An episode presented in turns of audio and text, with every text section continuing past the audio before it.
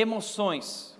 Essa é uma série sobre como gerenciar as nossas emoções. Essa é uma série sobre inteligência emocional. É um assunto que está na moda ultimamente. Por quê? Porque os especialistas, estudiosos têm descoberto que o grande problema na vida somos nós mesmos. Nós temos sonhos, nós temos objetivos, nós queremos crescer, nós queremos chegar lá, mas no meio do caminho, muitas vezes, nós somos sabotados por nós mesmos, por nossas emoções, por nossos sentimentos, e de repente nos vemos frustrados, nossas expectativas são frustradas porque não chegamos lá. Então, essa é uma série sobre como chegar lá e como experimentar o melhor de Deus para as nossas vidas, porque Ele disse na Sua palavra que a Sua vontade é perfeita. Deus tem uma vontade perfeita para a sua vida. Então, essa série é sobre isso, como alcançar isso, como viver isso. Nós precisamos aprender a lidar com nossas emoções. Os maiores gigantes estão dentro de nós mesmos. Como nós vencemos esses gigantes? Como vencer o gigante do desânimo? Como vencer o gigante do medo, da ansiedade, da ira?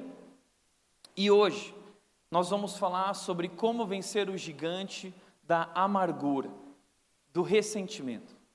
Então eu quero começar uh, o tema de hoje definindo logo de cara o que é amargura. O que é amargura? E eu gostaria de definir da seguinte forma: amargura é a ira armazenada que transforma-se em mágoa e ressentimento. Uma definição mais curta para você guardar é que a amargura é ira armazenada, é ira guardada no coração a Bíblia diz: não se põe o sol sobre a sua ira.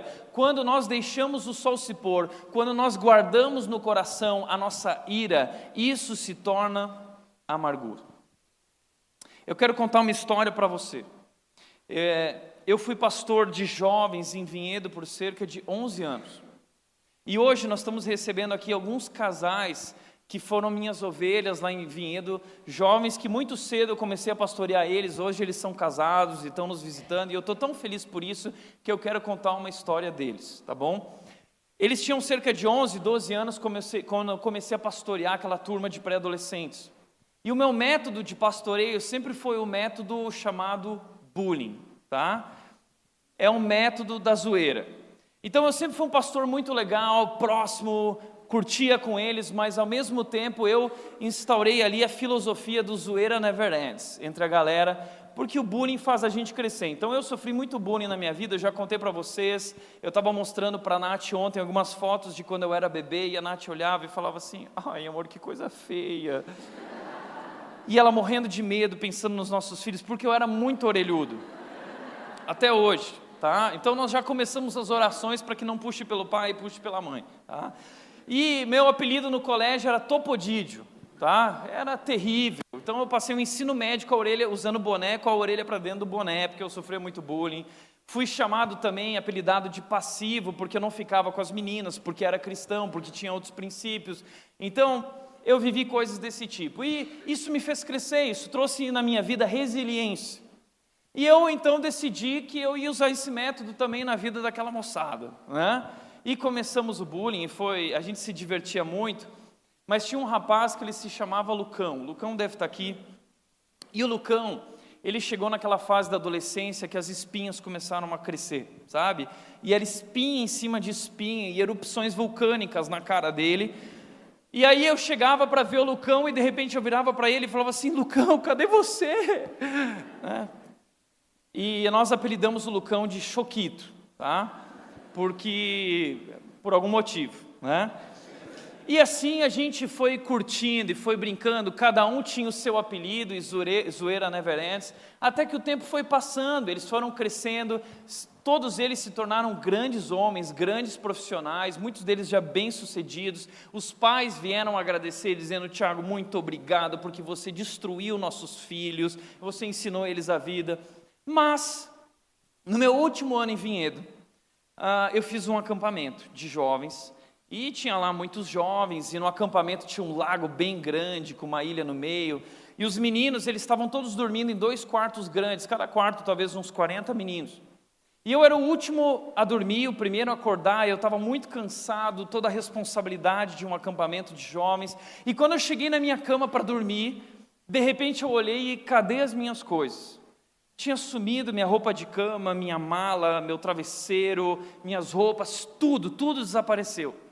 E eu cheguei naquele quarto, era uma hora, uma e meia da manhã talvez, eu estava cansado e eu vi aquilo.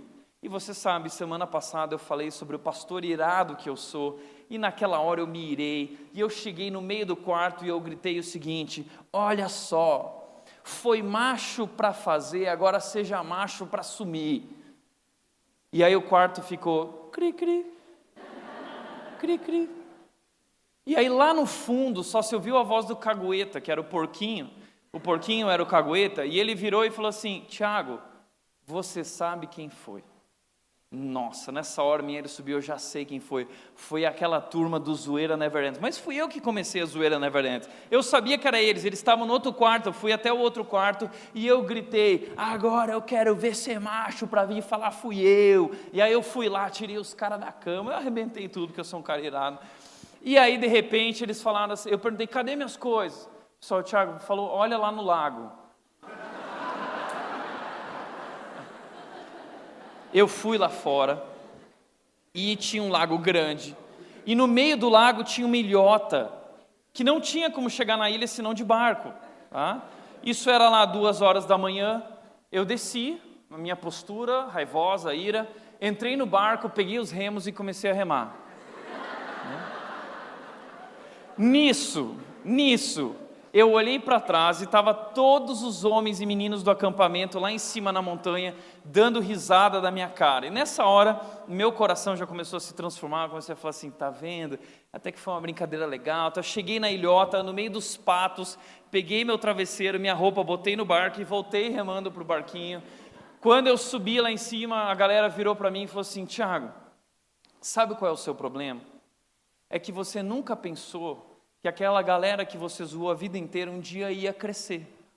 Então agora está aí a resposta da zoeira e do bullying que nós vivemos. O que eu quero dizer com isso é que isso é mágoa, tá? Isso é mágoa. É a ira armazenada, é rancor, é ressentimento. Mas essa ira e, e, e amargura é brincadeira e tudo acabou bem. Mas na maioria das vezes a amargura nunca termina bem, ela é extremamente prejudicial. A ira, a, a amargura, ela é ira, ela é uma variação da ira. Como vimos semana passada, existe uma ira que é boa e uma ira que é ruim. Existe uma ira que é construtiva. Nós precisamos de pessoas iradas de maneira santa, de maneira certa, mas existe uma ira que é destrutiva. Existe a ira santa, Deus se ira, mas existe uma ira que é pecaminosa. Nós vimos semana passada que o pecado destruiu nossas emoções, nós somos criados à imagem e semelhança de Deus, mas o pecado destruiu tudo isso e deturpou, então a nossa ira já não reflete mais a ira de Deus. A nossa ira é uma ira pecaminosa. Então nós precisamos tomar cuidado com a ira. E a amargura é uma variação da ira destrutiva e pecaminosa. A amargura em si já é a ira pecaminosa. A gente sempre pensa que ira é explodir, é bater porta, é gritar, falar alto, xingar, ser violento. Mas na verdade a ira tem muitas formas. E a amargura é uma das formas da ira. Só que é uma forma reprimida, é uma forma sufocada. Tem gente que acha que não é irado, que não parece irado, porque é uma pessoa aparentemente calma, parece uma pessoa paciente. Exteriormente, muitas vezes essas pessoas estão bem, elas podem até ser simpáticas, mas interiormente carregam mágoas e são amargas, e carregam ressentimento, e isso é extremamente prejudicial. Deixa eu te mostrar rapidamente isso: a, a ira explosiva e a ira silenciosa, são variações da ira. Muita gente explode no momento da ira, berra, grita, fala alto, mas pessoas que têm essa, essa variação da ira silenciosa, elas não berram, não gritam, mas elas começam a se tornar frias. começam a tratar o outro com frieza e com mau humor. Então, muitas vezes, o mau humor é uma forma de amargura. Outras pessoas com a ira explosiva, elas gostam de jogar coisas, joga panela, joga não sei o que, bate. Outros fazem bico, não joga nada, mas faz aquele bicão. Outros gostam de responder, discutir. Não, porque quer provar para o outro que está errado e não sei o quê. Outros não querem falar nada, mas começam a chorar. Mas por que você está chorando? Eu estou chorando. Não fala, não grita, mas começa a chorar. Outros usam palavras de, de desprezo, xingam, dizem coisas que magoam. Outras pessoas, ao invés de usar palavras que magoam, simplesmente recusam-se a falar. Fica quieto, né? Isso é pior do que não falar, do que falar, né? Porque a pessoa fica lá e o irado fica mais louco ainda. Fala, fala comigo, fala e a pessoa está lá, fazendo de conta que nada aconteceu. Gente, por favor, nada de ficar se cutucando, tá? Que eu tô vendo daqui de cima, gente fazendo assim, ó. Por favor. Semana passada a gente falou sobre a ira e muitas vezes maridos têm problema com a ira e eu vi muitas mulheres fazerem assim, ó, né? Mas hoje eu já estou vendo o contrário, falando de amargura, os homens hoje estão virando assim, ó, né? Nada de ficar se cutucando, ok? A verdade é que todos têm problema com magos, todos, mesmo aqueles que não têm uh, tanta tendência à amargura, todos nós é, vivemos essa questão da amargura, da mágoa, é uma fraqueza do ser humano. Que atire a primeira pedra quem nunca guardou uma magoazinha, quem nunca sofreu uma ofensa, quem nunca foi agredido, quem nunca sofreu uma injustiça, quem nunca passou por algum tipo de sofrimento, ou prejuízo, ou perda. Quem nunca passou por uma decepção ou qualquer tipo de mal ou experiência negativa, isso faz parte da nossa história como seres humanos. Então nós temos que lidar com essa questão da amargura, isso faz parte de nossas vidas, nossas famílias, nossos relacionamentos, nossas carreiras, nossas igrejas. Mas apesar disso, existem pessoas que são mais suscetíveis à mágoa. Como disse John Maxwell, Pessoas suscetíveis à mágoa, pessoas que têm uma tendência, uma inclinação para a mágoa, tendem a encontrar ofensas onde elas não existem.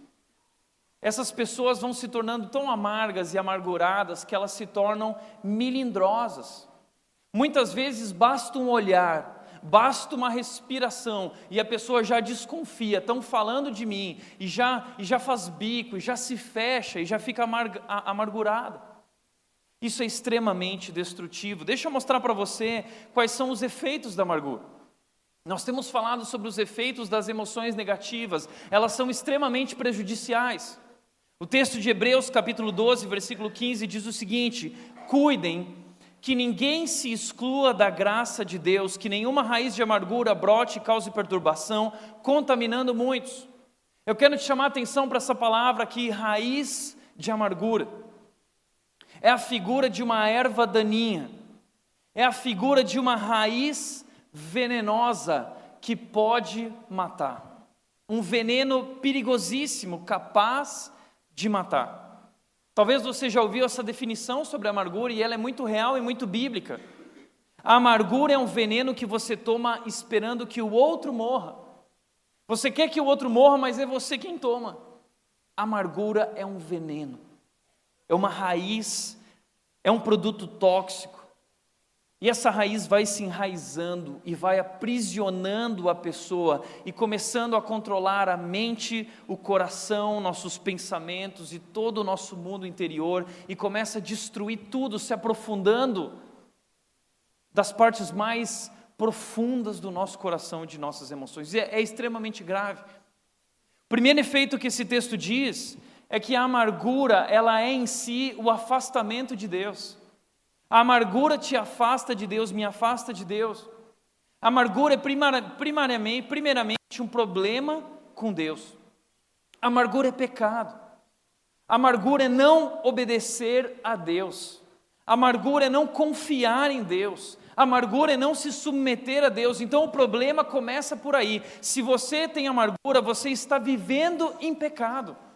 Você está dormindo com o pecado. Deus disse: livre-se da amargura. Deus disse que não haja amargura, que, nós, que a gente não permita que uma raiz de amargura nasça no nosso coração.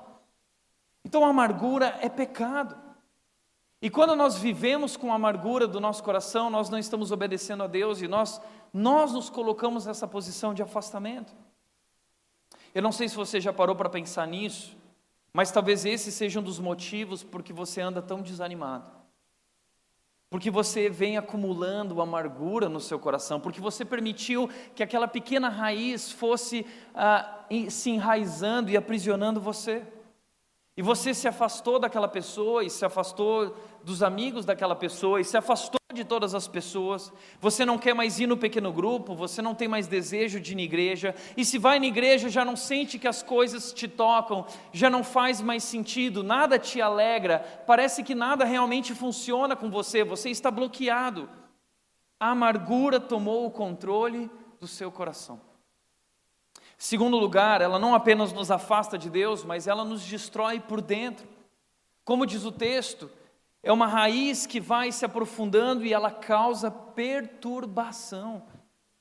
Eu falei sobre isso semana passada que pesquisas médicas têm descoberto que 70, 90% de nossas doenças decorrem de problemas emocionais.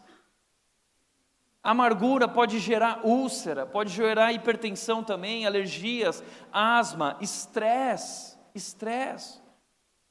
É desastroso para a saúde. O poder negativo da amargura é tão forte que alguns estudiosos estão sugerindo a criação de um novo diagnóstico médico chamado transtorno pós-traumático de amargura. É sério, gente. A amargura leva a um terrível desgaste físico emocional e espiritual. Traz inúmeras doenças para a nossa vida. Por isso a Bíblia é incrível quando Deus disse: Não se põe o sol sobre a sua ira. Por último, a amargura também contamina os outros. A amargura, ela contamina nossos relacionamentos, ela destrói casamentos, ela destrói famílias e ela destrói igrejas. Quantos lares desfeitos eu já vi por amargura. Quantas igrejas romperam, quebraram, acabaram por amargura. A amargura contamina, ela é como um câncer emocional que toma conta do coração das pessoas e afasta as pessoas.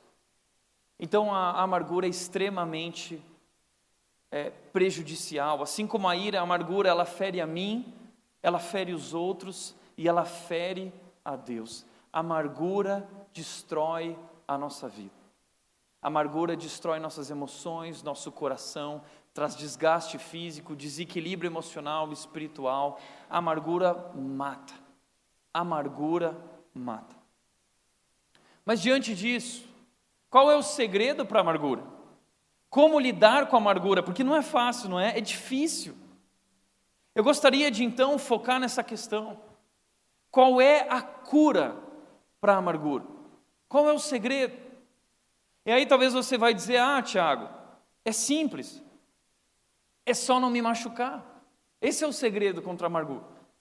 É só ninguém me machucar, porque eu sou assim, eu sou mais sensível. E às vezes eu ouço frases do tipo: amar é jamais ter que pedir perdão. Ah, que lindo. Amar é jamais ter que pedir perdão. Ou frases como essa: ame muito, mas não se machuque. É lindo, mas é ridículo, tá bom? Sabe por quê? Porque muitas vezes, quando casais estão diante de mim e eles estão para se casar, eu digo o seguinte: olha, você precisa aprender duas palavras que são as palavras que você mais vai usar no casamento. As palavras são as seguintes: me perdoa. Me perdoa. Me perdoa. Nós vamos usar constantemente essas palavras. Me perdoa, eu te perdoo. Me perdoa, eu te perdoo. Por quê? Porque relacionamento é isso. Relacionamento gera intimidade, intimidade gera conflito. Relacionamentos geram treta, mas essas tretas e conflitos é, trabalhados com perdão, eles geram maturidade, eles geram crescimento nos relacionamentos. Então, entenda uma coisa: amar dói. Essa história de ame muito, mas não se machuque, isso não existe. Sabe por quê? Porque amar dói. Quem quer amar sem sofrer, não vai amar. Quem quer amar sem ser rejeitado não vai amar. Quem quer amar sem ser traído não vai amar. Quem quer amar sem tomar tapa na cara, quem quer amar sem ser cuspido na cara, quem quer amar sendo compreendido sempre, não vai amar. Porque amar é sofrer, é isso que nós descobrimos naquela cruz. Amar é se doar, amar é se entregar. A Bíblia diz que o verdadeiro amor tudo sofre tudo crê, tudo espere, tudo suporta. Esse é o verdadeiro amor. E a Bíblia diz que esse amor é a força mais poderosa do universo, porque nem as muitas águas podem apagar esse amor, porque esse amor ele é mais forte que a morte. Então nós precisamos do amor. E amor é isso. Amar é se machucar o tempo todo.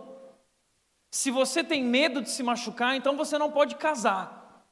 Então você não pode se relacionar com pessoas. Então você precisa abandonar esse mundo e viver isolado numa ilha. Se você tem medo de se machucar, então igreja não é para você. Porque você pensa assim: não, igreja é um lugar onde as pessoas não podem se machucar, porque elas conhecem a Cristo. Tá bom, meu amigo, as pessoas vieram aqui para Cristo porque elas precisam de Cristo, porque elas são um lixo, porque elas estão perdidas, porque são como os porcos espinhos. Nós somos assim, nós estamos sendo transformados por Jesus até o dia em que Ele voltar. Ele só vai completar a obra dele na nossa vida no, no dia que Ele voltar. Aquele que começou a boa obra vai completá-la no dia de Cristo Jesus. Até lá, nós somos perigosos.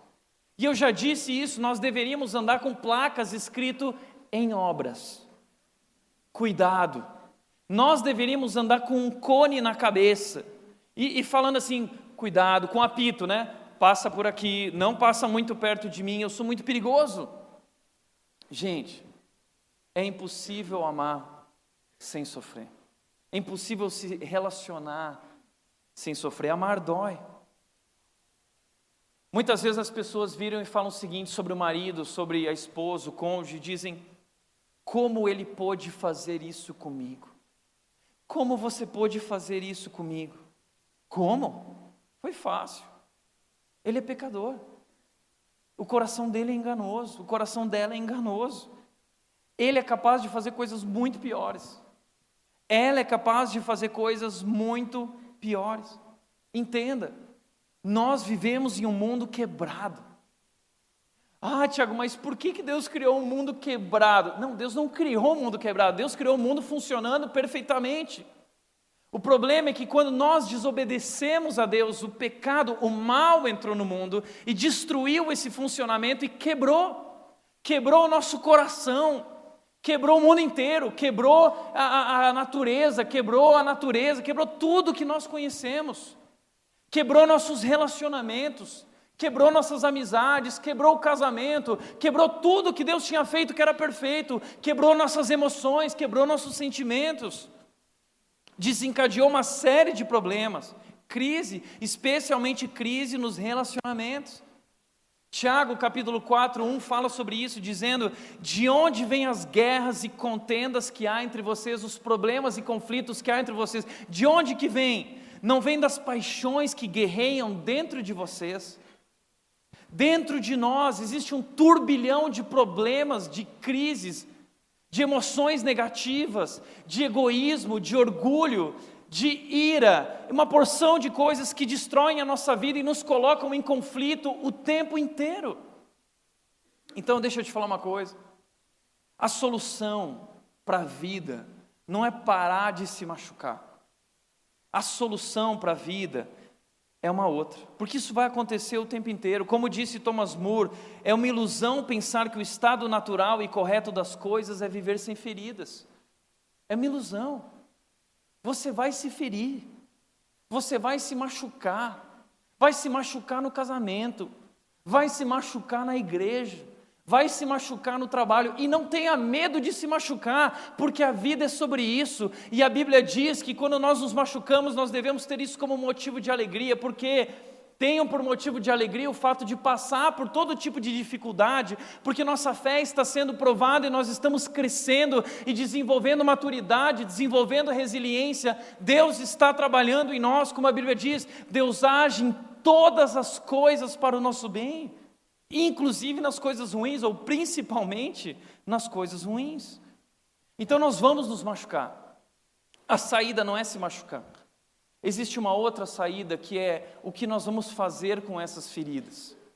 Como disse Henry Nouwen, um dos meus teólogos preferidos, ele disse: algumas pessoas tornam-se ásperas à medida que envelhecem, outras envelhecem alegremente. Isso não significa que aqueles que se tornam ásperos tenha sido mais dura, que a vida daqueles que se tornam ásperos tenha sido mais dura do que a daqueles que se tornaram alegres. Não, eles passaram pelas mesmas situações, mas significa que foram feitas diferentes escolhas, escolhas interiores, escolhas do coração. Todos nós sofremos, todos nós vivemos momentos difíceis na vida, a vida é dura. Mas o que diferencia pessoas amargas de pessoas alegres são decisões do coração, escolhas do coração. Então eu quero falar sobre isso. Existe uma escolha do coração, existe uma decisão do coração que pode curar você da amargura. Veja o que a Bíblia diz em Efésios capítulo 5, versículos 31 a 32 diz: Livrem-se de toda amargura. Livrem-se. E é interessante que a amargura nunca está sozinha. Livrem-se da indignação, da ira, gritaria, calúnia, bem como de toda maldade. São variações da ira, variações da amargura. E ele continua dizendo, ele diz: livrem-se, livrem-se, porque isso é como uma raiz que vai nos aprisionando, que vai se enraizando. Então nós precisamos arrancar o mal pela raiz. A ideia aqui é arranque, arranque, livre-se disso. Como eu me livro disso? Tiago, o texto diz: sejam bondosos e compassivos uns para com os outros, perdoando-se mutuamente. Perdoando-se mutuamente, assim como Deus os perdoou em Cristo. Então, a amargura nada mais é do que resultado de nós não perdoarmos. Eu, eu, decidi não perdoar, eu não quero perdoar, eu não sinto o perdão, então eu não perdoo. A amargura é o contrário do perdão, a amargura é reagir de maneira inapropriada, errada a uma ofensa. Quando uma pessoa ofende você, é como se ela plantasse uma semente de amargura no seu coração. O que você faz com essa semente? Você pode arrancar a semente perdoando, você arranca através do perdão, você se livra perdoando, ou você pode não perdoar e cultivar essa semente, lembrando-se dessa mágoa o tempo todo em sua mente e em seu coração. O problema é que isso vai destruir a sua vida e seus relacionamentos e o seu relacionamento com Deus. Então, o perdão é a pá que Deus usa para cavar o terreno solo do nosso coração e livrar-nos dessa raiz. Guarda isso. O perdão é a pá que Deus usa para nós cavarmos e nos livrarmos da raiz da amargura. E o primeiro beneficiado com o perdão é quem perdoa. Mas o que é perdão? Eu fiz essa pergunta no meu Instagram essa semana, muita gente respondeu e as respostas foram incríveis. Muitas respostas legais, gente que realmente entendeu e escreveu textão, mandou até mensagem por e-mail, por WhatsApp, por Facebook. Todo mundo queria falar sobre o que é perdão e foi ótimo. Mas infelizmente eu percebi que muita, muita, muita gente também não entendeu o que é perdão. E eu gostaria de definir perdão começando por aí, o que não é perdão. O que não é perdão? Em primeiro lugar, perdão não é esquecimento. Perdão não é esquecer. Porque as lembranças de uma ofensa, elas não somem facilmente. Como que a gente esquece? Tem gente que pensa que perdão, ah, perdão é esquecer. Mas desculpa, eu não tenho dom de amnésia para esquecer algo de repente. Falar assim, ah, eu quero esquecer, agora eu vou esquecer. Pum, esqueci. Ah, nem lembro mais. O que, que, que era mesmo? Eu não tenho esse dom, você tem? Eu não consigo. Aquilo fica, geralmente as coisas que doem, elas ficam gravadas para sempre. Aí talvez se diz, ah, Tiago, mas Deus esquece. Que quando Deus perdoa, Ele esquece. A Bíblia diz que Ele joga lá no mar do esquecimento, Ele apaga tudo. Bom, primeiro que Deus é Deus e eu não sou. Deus é bem capaz de poder fazer isso mesmo. Depois, eu não sei se realmente o texto está querendo dizer isso. O que eu entendo nesse texto é que Deus está fazendo uma promessa de que Ele não vai levantar nunca mais os meus pecados contra mim, Ele nunca mais vai usar contra nós os nossos pecados que foram perdoados. Nunca mais. Por outro lado, outras pessoas acham que perdão é não sentir mais dor. Teve gente que disse o seguinte: perdão não é esquecer, mas é não sentir mais dor. Ai, que bonito. Nossa, tão bonito isso, não sentir mais dor. Ok, mas a Bíblia nunca disse que perdão era não sentir mais dor. Aliás, Jesus perdoou enquanto ele sentia dor, enquanto ele era ferido, enquanto ele era rejeitado, enquanto ele era cuspido, enquanto cravavam aqueles aqueles cravos em suas mãos e em seus pés. Ali, naquele momento, ele perdoava, dizendo: Pai, perdoa eles porque eles não sabem o que fazem. A verdade é que perdão não tem nada a ver com sentimento, não tem nada a ver com não sentir mais dor, perdão não tem nada a ver com isso.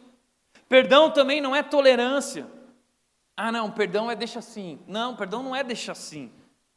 Perdão não é fazer vista grossa. Perdão não é simular que nada aconteceu. A gente não pode perder a capacidade de se indignar com o pecado. Então não pode fazer vista grossa. A gente tem que se posicionar, porque quando a gente não se posiciona, as pessoas continuam no erro. Então o perdão não faz de conta que nada aconteceu, o perdão não finge, o perdão não minimiza. O que aconteceu precisa ser tratado, precisa ser pago, precisa ser resolvido. Seja qual for o dano. Sabe o que é perdão? O perdão, ele decide abrir mão da cobrança, ele arca com o prejuízo, é assumir o dano. Outros acreditam que o perdão é condicional. Ah, eu vou perdoar só se a pessoa pedir perdão. Ah, eu vou perdoar só se a pessoa demonstrar arrependimento ou demonstrar mudança. Se você mudar, eu te perdoo. Primeiro eu quero ver você mudar. Você está errado. Perdão não tem nada a ver com isso.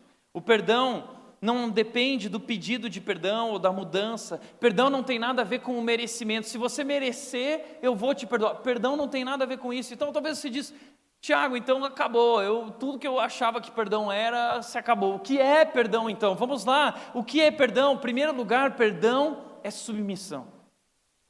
Perdão é submissão. Marcos 11, 25 diz: E quando estiverem orando, se tiverem alguma coisa contra alguém, perdoem perdoem, para que também o Pai Celestial lhes perdoe os seus pecados. Perdão é uma ordem, perdão não é uma opção, perdão na vida do cristão não é uma sugestão. Perdão para nós que conhecemos a Deus e Jesus, que fomos perdoados, é um mandamento. Perdão é obediência que não depende de sentimentos. Perdão é decisão. Entenda isso. Perdão é decisão, uma decisão do coração não está condicionado à mudança da pessoa ou do pedido de perdão, nós devemos perdão. Nós não podemos recusar perdão, ainda que nossos sentimentos não queiram perdoar, ainda que você não sinta vontade de perdoar, nós devemos perdoar, é um mandamento, é uma decisão. Nós não temos controle para apagar as coisas da mente, não temos controle dos sentimentos, mas nós temos controle dessa decisão. Por outro lado, o perdão também é reflexo de um coração humilde, que entende e reconhece que Deus é soberano, que Deus é grande e que Deus está no controle de todas as coisas. Perdão é eu confiar nesse Deus e me submeter a esse Deus e me sujeitar a esse Deus. Eu não estou me sujeitando ao ofensor, eu não estou me sujeitando àquele que está errado ou que me feriu, eu estou me sujeitando a Deus que cuida da minha vida, que está no controle da minha vida. Foi essa atitude de José lá em Gênesis capítulo 45, versículo 8. Você conhece a história de José? José foi rejeitado pelos seus irmãos, abandonado, colocado num poço e vendido ah, para os egípcios como um escravo. Foi parar no Egito, trabalhou como escravo, depois foi parar numa prisão, passou por uma série de dificuldades horríveis na sua vida, até o dia que ele se tornou governador do Egito. Deus abençoou a trajetória dele, a carreira dele, e ele chegou lá. E um dia houve uma fome gigante na terra e não tinha mais comida. O único lugar que tinha comida era no Egito. E os irmãos de José e todo mundo foi para o Egito. Quando chegaram lá, José viu eles e falou: Agora é minha vez. Agora eu vou cobrar, agora eu vou jogar na cara dele, agora eles vão ver o que é bom. Agora chegou a hora da minha vingança. Minha vitória tem sabor de mel, né? Esse era o momento de José. Aí sabe o que José fez? José não jogou na cara deles. José não minimizou o problema e nem fez de conta que nada aconteceu. Ele disse: Aconteceu, vocês fizeram, mas eu não vou cobrar isso de vocês. Sabe por quê? Ele disse: Não foram vocês que escreveram a minha história, não foram vocês que me mandaram para cá, mas sim o próprio Deus. Ele me tornou ministro do Faraó e me fez administrador de todo o palácio e governador de todo Egito. Perdão é confiar na soberania de Deus, apesar de tudo e de todos.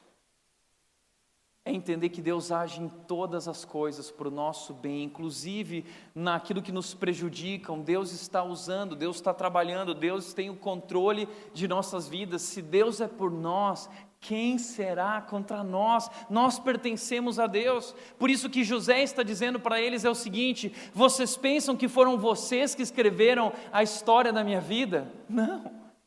Quem escreveu a história da minha vida foi Deus. Vocês pensam que vocês borraram a minha vida com o mal de vocês? Não. A minha vida foi escrita com sangue, o sangue de Jesus. Entenda isso. As mãos que estão agindo contra você, tentando escrever ou destruir a sua história, essas mãos não são maiores que as mãos dele. Ele é soberano. E é aí que está a nossa cura. Quando nós conseguimos olhar para a história e vi que muita gente está escrevendo a nossa história, mas que a verdadeira história está sendo escrita pelas mãos dele. José entendeu que Deus estava com ele o tempo todo nos momentos de dificuldade, se ele virasse e perguntava: Deus, onde você estava quando eu fui rejeitado, quando eu estava naquele poço? Onde você estava quando eu estava na prisão? Sabe o que Deus disse para ele? Eu estava com você. Eu estava com você. Quando você ainda era informe, eu amei você. Você nem tinha nascido, eu te amei. Eu te amei com amor eterno, desde a eternidade. E eu conheço você eu sei o que você sente, eu sei o que você pensa, eu sei quais são os seus medos, eu sei quais são as suas dores, eu sei o mal que você já fez, eu sei o mal que já fizeram contra você. E sabe onde você esteve durante todo esse tempo? Na palma da minha mão. Eu estou cuidando da sua vida durante todo esse tempo. Você nunca esteve sozinho. Eu estava lá com você.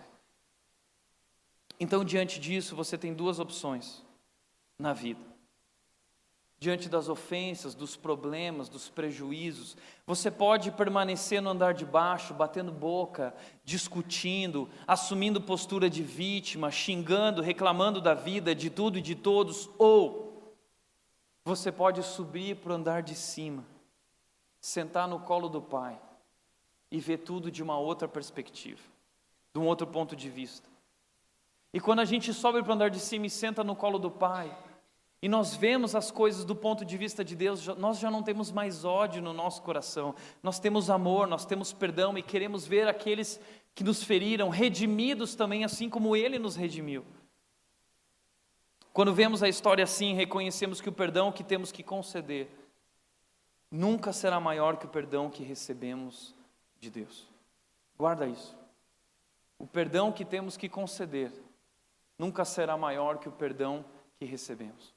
O perdão que concedemos nunca será maior que o perdão que nós recebemos de Deus. Que grande amor Deus derramou sobre nós. Segundo lugar, perdão é abrir mão.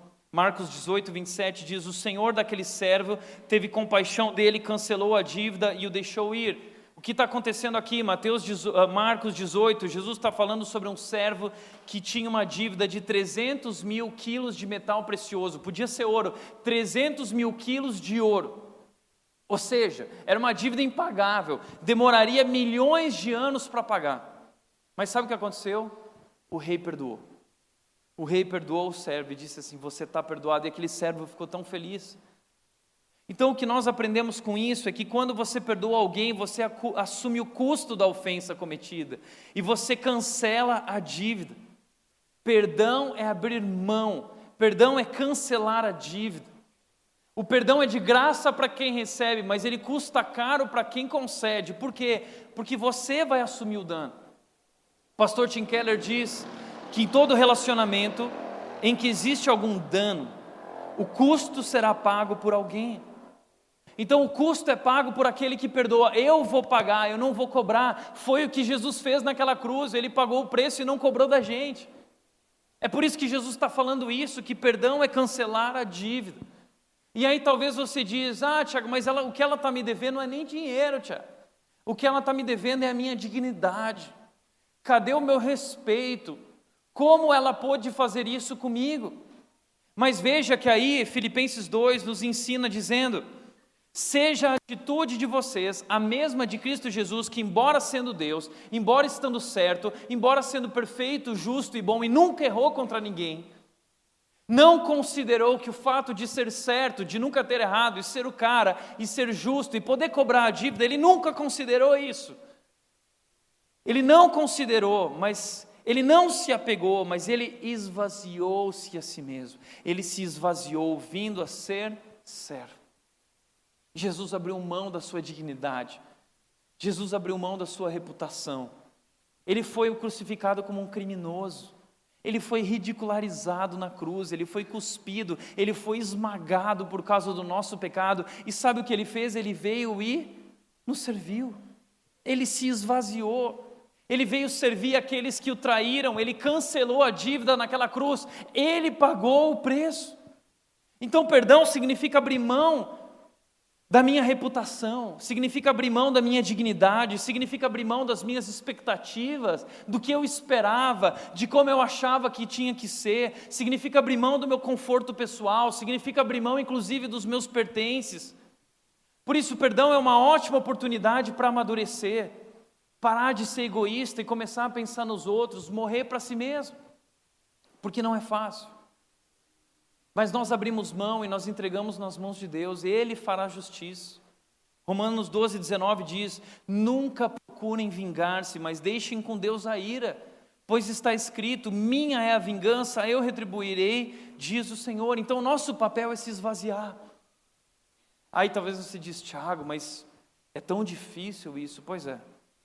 Por isso eu gosto muito do que o pastor Tim Keller também disse, quando ele disse que todo perdão requer uma experiência de morte e ressurreição. Todo perdão requer uma experiência de morte e ressurreição. Perdoar é abrir mão de si mesmo, é negar a si mesmo, é tomar a cruz e carregar a cruz.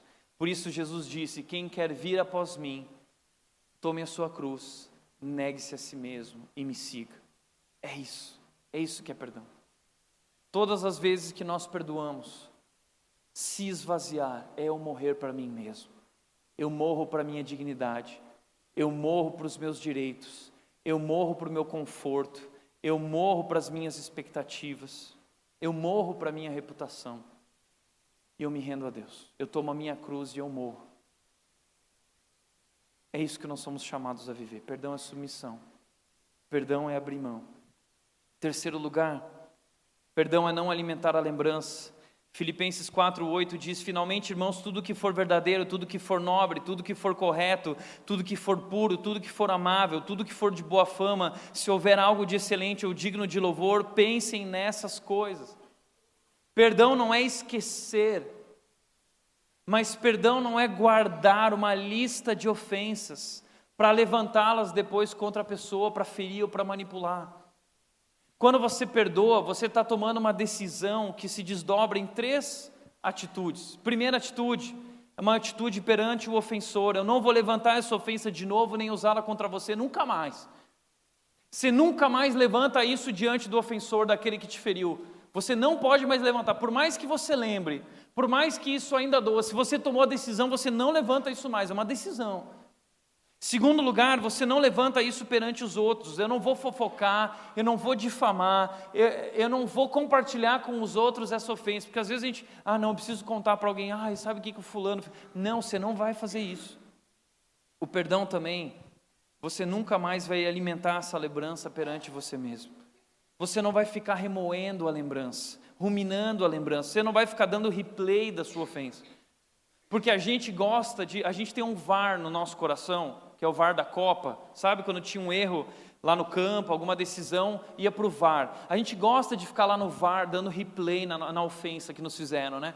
Nossa, olha lá, tá vendo? Nossa, não tinha percebido. Olha lá, Olha o que falou de mim, olha o jeito que falou de mim. E você fica dando replay, replay, replay, e fica julgando, dizendo: foi pênalti, foi pênalti. Ela destruiu a minha vida, ela me machucou, ela me prejudicou.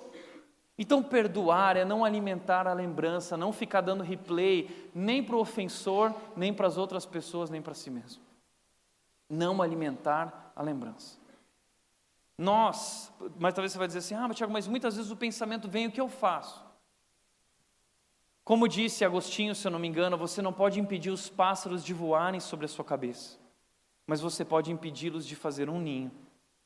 Então você pode impedir a lembrança de permanecer na sua mente, no seu coração, levando o seu pensamento a, a Cristo e usando esse filtro de Filipenses 4:8 de eu vou escolher os meus pensamentos. Eu não vou pensar nisso, eu vou pensar em tudo que é puro, verdadeiro, bom, agradável a Deus. Não alimentar a lembrança. Quarto lugar, a cura para a amargura é responder o mal com o bem. Lucas 6, 27 e 28 diz: Mas eu digo a vocês que estão me ouvindo: amem os seus inimigos e façam o bem aos que os odeiam. Perdão não significa esquecer.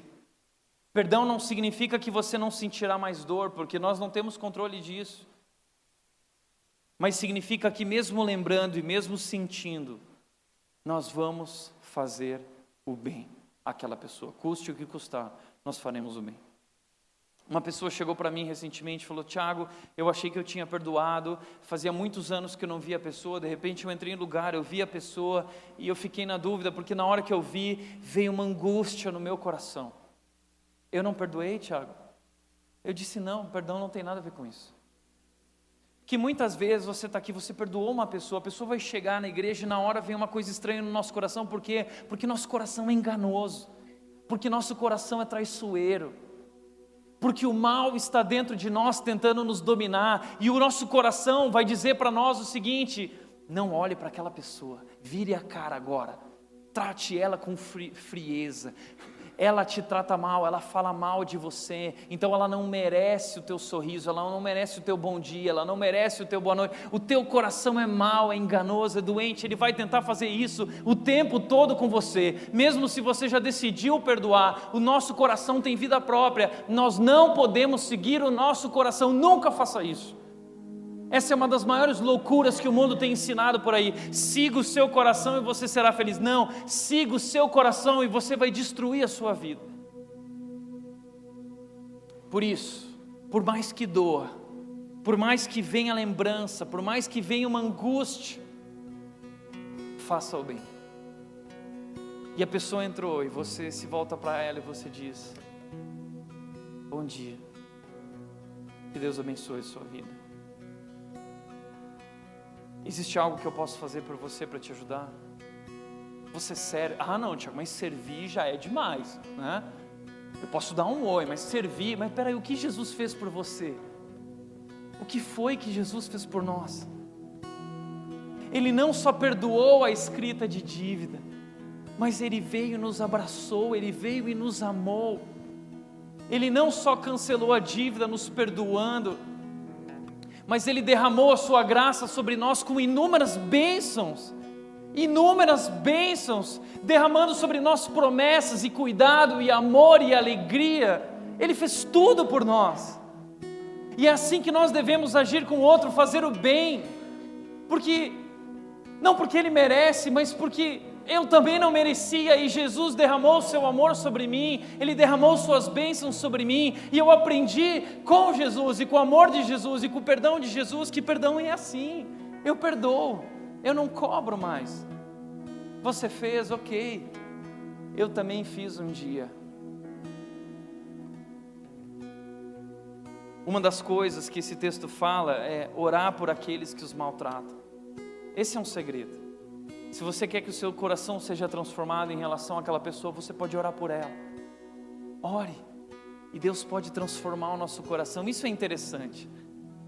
Nós oramos por causa disso. Nós não oramos para Deus mudar. Nós oramos para que nós mudemos, para que o nosso coração mude. Eu não oro para que Deus cuide da minha vida, eu oro para me ver livre da ansiedade de achar que Ele não está cuidando, porque Ele já está.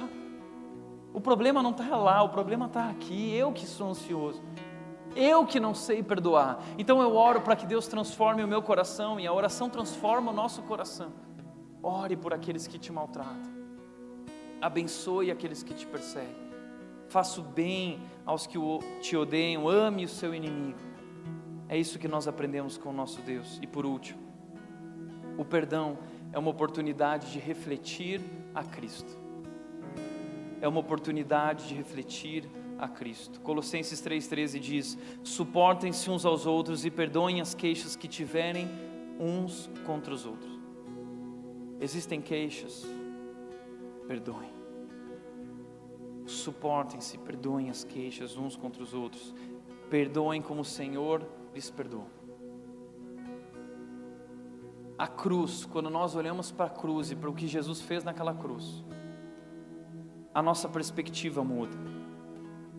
Porque é ali, olhando para a cruz, que eu entendo que qualquer ofensa cometida contra mim nunca será tão grave quanto as incontáveis ofensas que eu cometi contra Deus. Quando entendemos o quanto Deus nos perdoou, se torna mais fácil perdoar os outros. Encare a realidade e a verdade. Você é um traidor. Você traiu a Deus. Você feriu a Deus. Você machucou a Deus. Você e eu colocamos Jesus sobre aquela cruz. Por isso eu e você não somos melhores que ninguém. Por isso essa história não é sobre mim, não é sobre você, não é sobre nossa reputação, não é sobre nossa dignidade, não é sobre nossas expectativas, não é sobre o quão bom eu sou, sobre quão bom você é, não é sobre o quanto eu mereço, sobre quanto você merece. Essa história é sobre Ele, é sobre o seu amor incondicional, é sobre o seu amor imerecido que foi derramado sobre aqueles que o traíram, que foi derramado sobre aqueles que o feriram, que foi derramado sobre aqueles que o crucificaram. Por isso, em Marcos capítulo 18, aquele servo que tinha uma dívida impagável foi perdoado. Mas aquele servo tinha um outro servo que não pagou uma pequena dívida que tinha contra ele e ele decidiu não perdoar. Então o rei virou e disse assim: Eu vou te prender porque eu te perdoei, mas você não perdoa uma dívida muito menor. Sabe o que isso significa? Significa que nós devemos perdão porque nós fomos criados sobre o amor. Quando realmente percebemos o tamanho da dívida que temos com Deus, todas as ofensas que as pessoas cometeram contra nós, embora sejam duras e difíceis, elas diminuem em comparação. Porque nós fomos criados sobre o perdão. Antes de Deus dizer haja luz, Ele já havia dito haja cruz, Ele já sabia o que nós faríamos. E aí talvez você diz, mas por que Deus ainda assim nos criou? Sabe por quê? Porque Ele ama você e que porque Ele perdoou você, mesmo sabendo o que você era capaz de fazer. Esse é o amor de Deus. Que amor, que amor. E nós devemos perdoar sempre, porque nesse texto de Marcos 18, Pedro perguntou: quantas vezes eu devo perdoar? E Jesus disse: 70 vezes 7. Você perdoa, perdoa, perdoa, perdoa. Porque você foi perdoado, porque eu fui perdoado. Nós somos criados sobre o perdão. E aí nós temos a oportunidade de refletir a Cristo. O que Ele fez por mim, eu vou praticar e fazer com os outros. Eu contei para você da história daquela mulher em Piracicaba, quando eu estive lá recentemente, e eu fui muito impactado por aquela mulher.